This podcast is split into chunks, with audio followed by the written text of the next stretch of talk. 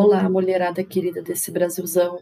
Aqui é a prof. Roberta Tavares e começamos então o quinto módulo da capacitação Domésticas com Direitos. Começo dizendo o quanto sou grata e estou orgulhosa em fazer parte deste lindo projeto.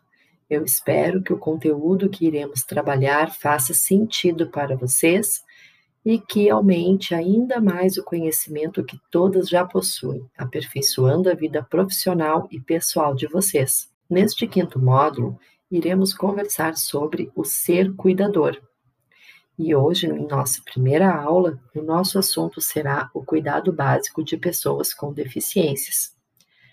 Então, meninas, vamos lá?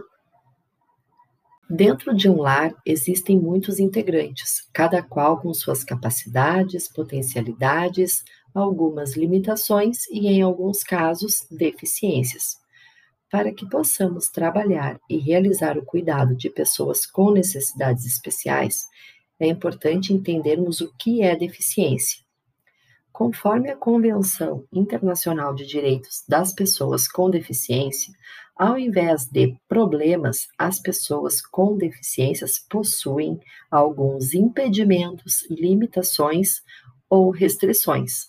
O conceito de pessoa com deficiência, conforme esta convenção, são os impedimentos de longo prazo de natureza física, mental, intelectual ou sensorial, os quais, em interações com diversas barreiras, podem impedir a pessoa de participar de forma plena e efetiva da sociedade, em igualdade de condições com as demais pessoas.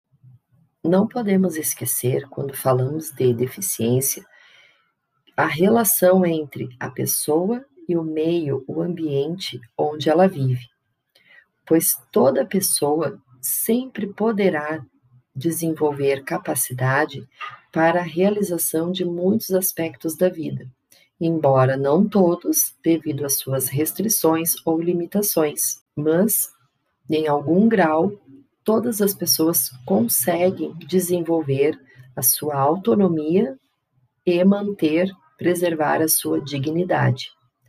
Até mesmo as pessoas que possuem restrições ou limitações mais severas, este conceito também está no Estatuto da Pessoa com Deficiência e no próprio Código Civil Brasileiro, que foram adequados aos novos princípios originados a partir desta convenção. Existem quatro tipos de deficiências: a deficiência visual, que inclui as pessoas que possuem perda total e parcial da visão, e também os não cegos, que são as pessoas que possuem baixa visão a deficiência motora ou física, que é uma disfunção física ou motora que afeta o indivíduo no que diz respeito à mobilidade, à coordenação motora e até mesmo à fala. A deficiência mental e intelectual são problemas que ocorrem a nível cerebral e levam a um baixo rendimento, mas que não afetam outras regiões ou áreas cerebrais e a deficiência auditiva, conhecida como surdez, é a perda parcial ou total da capacidade de ouvir. Os surdos se consideram uma comunidade que possui uma própria língua, a linguagem brasileira de sinais, Libras. Conhecem, meninas? Ao compreender a linguagem de sinais, a pessoa não surda dá acesso à pessoa surda e, ao mesmo tempo, os integram na sociedade. Neste sentido, é necessário a compreensão de Libras, pois além de facilitar a comunicação entre surdos e não surdos, promove o respeito pelo ser humano e a inclusão social.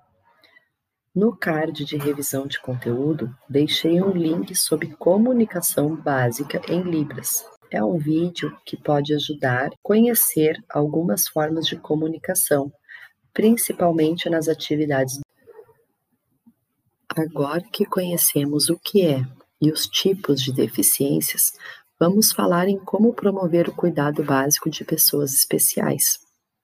Em muitas situações do cotidiano, as pessoas se mostram despreparadas quando encontram ou convivem com pessoas que apresentam algum tipo de deficiência. Devem ser estimulados a realizar todas as tarefas e cuidados dentro do possível, auxiliando a preservação de suas funções e de sua autonomia. Os cuidados básicos devem ser de acordo com cada necessidade apresentada. E a primeira dica é sempre perguntar se e como podemos ajudar.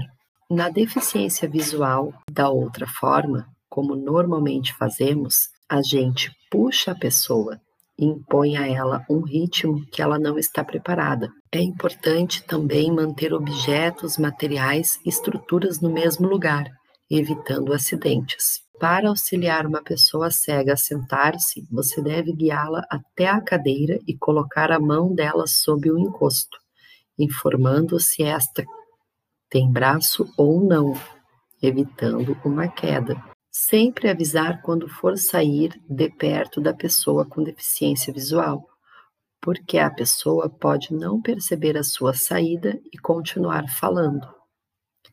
E se a pessoa cega pedir informações de localização, procure ser sempre o mais claro e específico possível. De preferência, indique as distâncias em metros ou passos. Já na deficiência física, as bengalas, muletas e cadeiras de rodas são consideradas extensões do corpo da pessoa.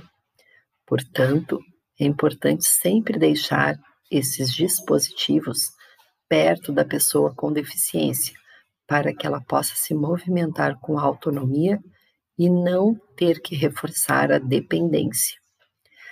As cadeiras de rodas não podem ser utilizadas como cabide para bolsas e casacos.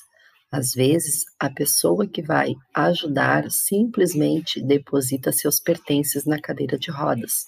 Porém, isso é extremamente invasivo.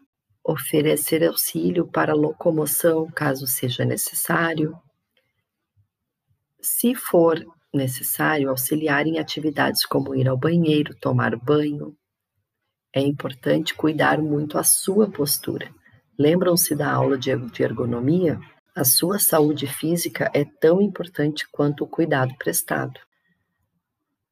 Na deficiência auditiva, para começar a comunicação com uma pessoa surda, acene para ela ou toque levemente seu braço para que ela volte a sua atenção para você. Posicione-se na frente dela, deixando a sua boca visível, de forma a possibilitar a leitura labial. Procure falar devagar, não altere o tom de voz, não fale enquanto estiver mastigando. Evite fazer gestos bruscos ou segurar objetos em frente à sua boca. Seja expressivo, tente a comunicação escrita e utilize frases curtas. Estes são, meninas, alguns pontos relacionados ao cuidado básico a pessoas com deficiência e que podem auxiliá-las no dia a dia do trabalho de vocês. Espero ter contribuído de alguma forma e que possam utilizar estas dicas na profissão de vocês. Gostaria que vocês lembrassem de algum momento em que estiveram cuidando de pessoas com deficiência e identifiquem se houve alguma dificuldade durante este momento identificaram e agora o que ou como poderiam fazer diferente. Tragam seus relatos e questões para o nosso momento online. Será muito bom ouvi-las, saber e conhecer um pouco a realidade de vocês. Aguardo vocês no nosso momento online. Um beijo para todas, até a próxima aula.